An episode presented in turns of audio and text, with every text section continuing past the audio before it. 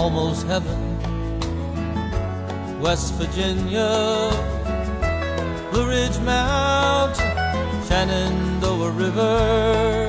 享受思考的乐趣，拥抱变化的无常。全球首个正三观的双人脱口秀聊天节目《社会大白话》，说白话不白话。赵先生度的明白，带您一期一白话。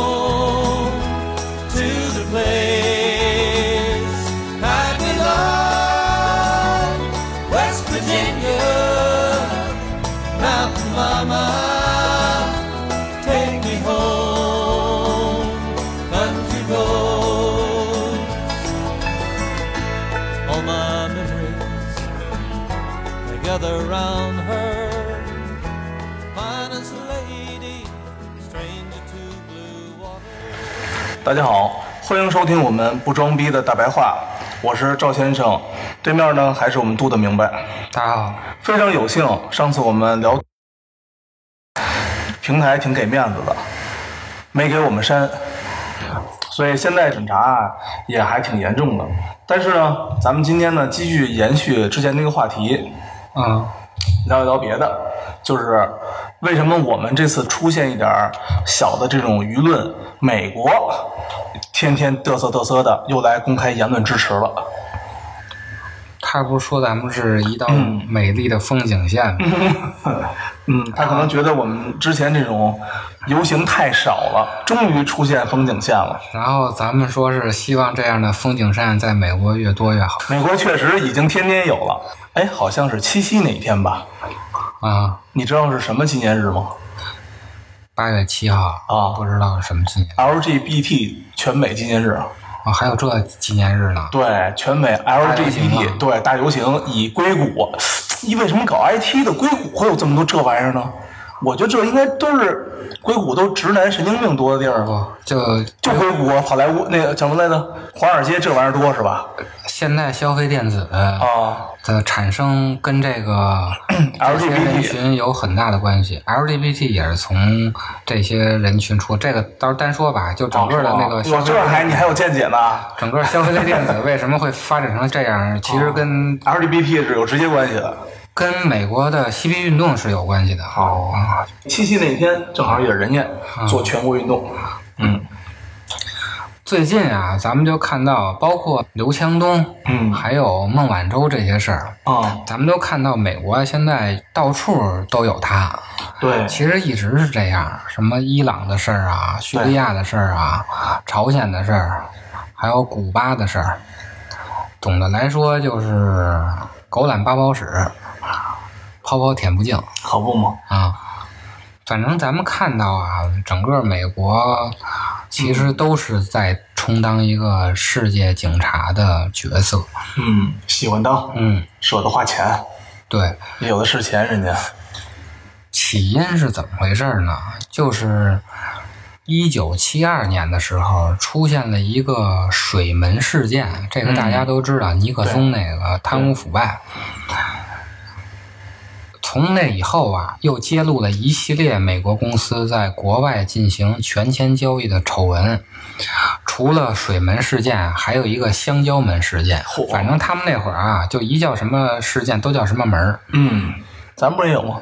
艳照门吗？艳照门，对，也是沿用他们那什么门的那个说法啊，之前艳照门之前好像没有这种门，是吗？对，中国的中国对啊，没有这个门，啊，咱们娱乐化了以后叫艳照门，打老虎的时候肯定不敢叫什么门，对对对，是吧？对就正常说就行了。嗯一九七五年的时候，又曝光了一个联合果品公司向洪都拉斯总统行贿而获得更低的关税，进而进入该国市场。一九七六年又曝光了洛克希德公司在中情局的帮助下，通过贿赂日本政府高层，成功的击败了竞争对手，嗯，给日本空军卖出二百架战斗机。不少钱呢？啊，后来又是用同样的方法卖给日本民用的航空飞机，嗯而且该公司又通过这种贿赂啊，不光是贿赂了日本政府，还有东德，嗯还有意大利、荷兰、按咱们现在说呀，就是吃回扣。嗯，你买我的东西，我就给你返点，对，就这意思啊。政治回扣叫做对对吧？这次希拉里竞选输了的原因，有一方面不是还是说俄罗斯等等等等一系列人给了希拉里大量的竞选资金，然后为了铺平希拉里未来那个美俄呀或者美欧之间的各种各种关系，所以还产出这么一事儿来。这个具体是不是真的也不知道，对不太清楚。但是这个着实的是咱们刚才说的，对回扣这个事儿啊，就是是真的。政府不是采购吗？采购我的东西，我就给你返点。嗯反正面对舆论压力啊，美国国会就展开调查了。在一九七七年得出的报告，有超过四百家美国企业有过不法交易，单向外国政府领导人、政客或政党行贿就超过三亿美元。嚯，真不老少。一九七七年三亿美元不少了啊，对对，全是回扣钱。说白了，返点返了三亿。这样呢，美国其实在国际上的形象啊就不是太好了。美国企业呢，向海外行贿的问题啊，就已经上升到了国家外交和国家安全的层面了。嗯，是不能一波当警察，一波掏二道贩子呀。对，您老说自己是什么世界警察，一会儿管管这儿管管那儿，然后自己的企业到处给人家送回扣去，是吧？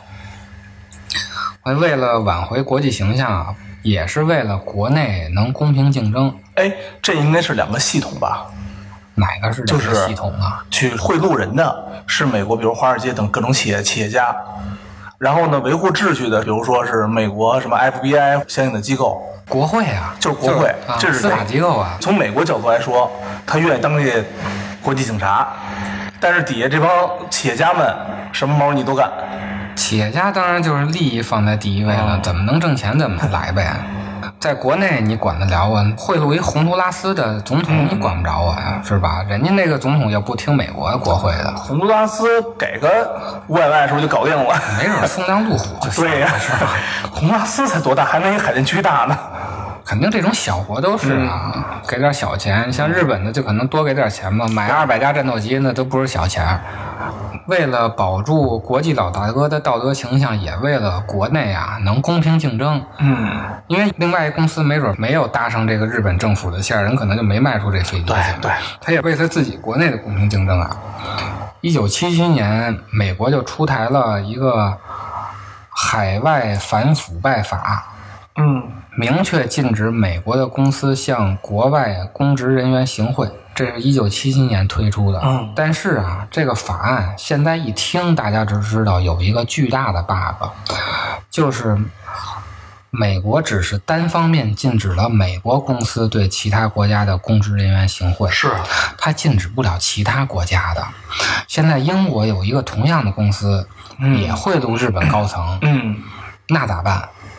美国是禁止了美国公司了，对呀不能美国公司也禁止了英国公司吧？对，这样就导致了美国公司在海外竞争中就处于不利地位了。因为如果是吃回扣的话，那大家都吃，那都要返点。嗯现在你只让你自己的公司不返点了，马上就凉了。对那么多公司排队呢，是吧？对，排着队呢，排着队送回扣呢，自己不送，那就先给你排除了呗。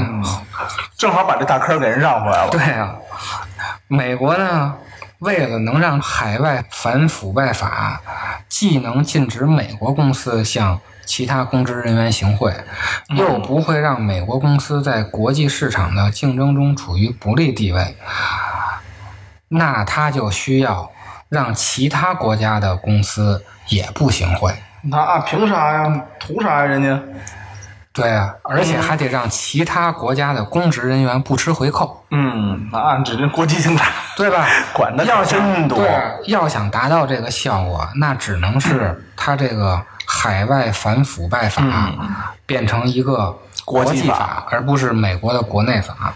以后咱们这个公司人事啊、行政啊、前台管不过来，就跟美国联系联系，让他颁布一法案，哎，是不是？后来真有啊后来就是这样啊。啊，然后呢，他颁布一个什么人事法呀、什么什么前台法呀、快递运送法呀，咱们拿过来一抄，我觉得也靠谱，咱们往后说啊，最后就伸到公司里头去了。是吧？啊，对，触角真长。于是，美国在联合国就提出了一个打击腐败的国际公约。嗯，但是啊，其他国家的人都不是傻逼，人一听就知道你这东西啊是他妈个坑。嗯，因为美国它是有庞大的司法机构和全球的司法能力的，对，不是每个国家都有他那样的能力的。就这个海外反腐败法，如果变成了国际法，那其实就意味着赋予美国司法机构在国际上的执法权利。你就是世界警察了，嗯，我们国家的那政府都都听你的呗都。都靠边站吧，有什么事儿你就来了，是吧？于是就都没同意。嗯，是必须不同意啊。我们家自己的事儿，凭什么让别人家管？嗯，对吧？他哪来的这个基因想管这事儿呢？也是挺奇葩的啊。咱们后边就说这基因的问题了啊。哪儿来的？你说说。后来啊，就又窜到国际商会了。啊，国际商会也没屌他，于是呢，他又想了一招，绕过了联合国，嗯游说了一个叫经济合作与发展组织的这么一东西。最终啊，在一九九七年通过了打击在国际贸易中向国外公职人员行贿的公约。嗯从此呢，任何国家的企业只要与美国发生某种联系，比如用美元交易了，啊，甚至你使用的电子邮件的服务器在美国了，嗯，我都得管一下。你记得咱们国家限制了一段外汇的流出，你有印象吧？那记得啊，限制外汇流出，恨不得说那个名字我忘了叫什么东西了，就是我能查所有每一个人的资金来源，如何进国，如何出国，然后呢，如何在其他国家什么地方消费等等这么一条系统。嗯，好像是不是就是美国为了干这事儿，也是传不出来一项财务工具啊？有，他们现在也是这样。是不是就为了查这个东西使的？结果中国把那个东西拿来，专门就查这个人民币外汇流出了。咱们后边讲啊，他那个东西叫《爱国者法案》。哦，咱们先说说这美国爱多管闲事儿这个基因是从哪儿来的啊哪儿来？的？凭啥那么多国家怎么这帮人爱爱管闲事儿呢？咱们中国啊，管这种多管闲事儿的办法呀，啊，除了叫狗拿耗子以外啊，还有一个就是你胳膊伸得太长了，对，对吧？咱们在职场上不也会说吗？啊，手别伸那么长，自己看好自己的地儿。对，美国自己管它呀，也叫胳膊伸得太长了。还挺有自知之明的。对，它这个翻译过来就叫长臂管辖，哦，直面的字义跟咱们这个歇后语是一样的意思。嗯一开始这个概念啊，只是作用在美国法院对其他州公民或者公司的管辖权。啥意思呢？当被告人的住所不在法院的州，嗯但和该州有某种最低联系，而且所提权利要求的产生已和这种联系有关时，就该项权利要求而言，该州对于该被告人具有属人管辖权，可以在州外对被告人发出传票。嗯比如说吧，你在海淀区打了人了，嗯但是呢，你是东城区的人，嗯，海淀区的区长就能上你们家掏你去。哦，这个在咱们呀看起来就是一个正常的事儿，嗯，但是在美国，它一开始不是一个正常哎，的事儿。咱们国家是不能跨省执法是吧？跨省也得互相的交流，哎才能执法也得交流嘛。之前咱们不说那个红毛药酒那老哥，嗯，就是跨省执法去了。对，河北省的你跑河南省去逮人去嘛？嗯你就算逮，你得通知当地的警察去联合执法嘛。他们一开始也是这样，而且啊，美国这州和州之间呀更严重，哦，他们的独立关系更大。对，因为税、财务支出各方面都不一样嘛。因为美国的建国本身它就是一种地质建构，它是在那个英属的十三个殖民地，嗯殖民地后来宣布独立以后，建立了美利坚合众国。这段历史啊，咱就不说了，大家自己搜一下啊。一开始美国是十三个英属的殖民地，等于它是一个超大型的帝国。联邦体制本身就是一种帝制，于是，在合众国内部的各州之间呀，存在着内部的矛盾。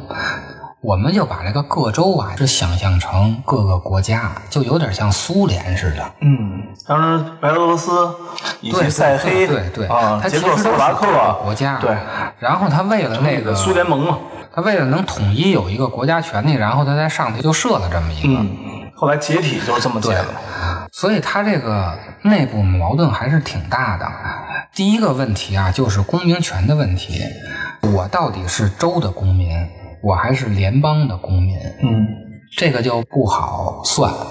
咱们拿咱们西周时候说，比如说吧，他是个侯，嗯我是个士大夫，我到底是听这个侯的，我还是听周天子的？嗯这个就是个问题嘛。咱们的理论就是，我主人的主人不是我主人，嗯啊，对对对，就是我只听我的直属的领导，我不会听我领导的领导。嗯他们也有这个问题啊，到底是州的公民，我还是联邦的公民？后来这个问题在南北战争的时候就解决了。另外一个问题就是跨州的司法管辖的问题，这个问题啊，就通过长臂管辖这个概念来解决了。一开始啊，州法院只能管辖本州公民领土内发生的案件。如果不是本州公民要作为被告在本州初审的话，必须要向被告所在的州的法院履行相关的司法协助程序。但是啊，这个司法协助程序特别麻烦，肯定就是流程啊，走流程特别麻烦。美国盖个花园都已经这么费劲了，就别说走这种程序了。后来在一九五五年，国际鞋业公司起诉华盛顿的一个案中啊，联邦最高法院就弄出来一个原则，叫最低限度联系原则。即只要非本州公民能意识到他在该州开展的活动或获取的收益有可能被起诉到法院，嗯。或者这起纠纷涉及到本州的利益，或者起诉非本州公民不违背公平竞争和实质正义的观念，就这三个原则，哦，只要有一条符合，那么州法院就可对非本州的公民拥有司法管辖权。说白了，就是这个州的人，我可以直接管那个州的那个人。从此以后啊，州法院就可以名正言顺地管辖其他州的事务了。根据这个最低限度关系的原则，各州纷纷制定长臂管辖法。哦，每个州胳膊伸的都挺长的 这么乱啊，他们。啊，把这个州和州之间想象成诸侯就行了，各个诸侯。有的猪比较有钱，啊这确实是 是吧？纷纷定制长臂管辖法来明确对其他州公民的管辖权，行，可以是吧？一九六三年，司法统一委员会制定了统一的州际和国际程序法，进一步规定本州之外的作为或者不作为，若在本州中发生侵害，也属于长臂管辖范围。大家简单的理解就是胳膊伸得越来越长。嗯这州跟州的胳膊伸得越来越长，慢慢就接上了。互相都伸得挺长的啊。按照最低限度原则，长臂管辖慢慢的从美国一开始是为了解决内部各州管辖问题的原则，就开始变成对付国际问题的原则了，因为也开始慢慢的全球化。take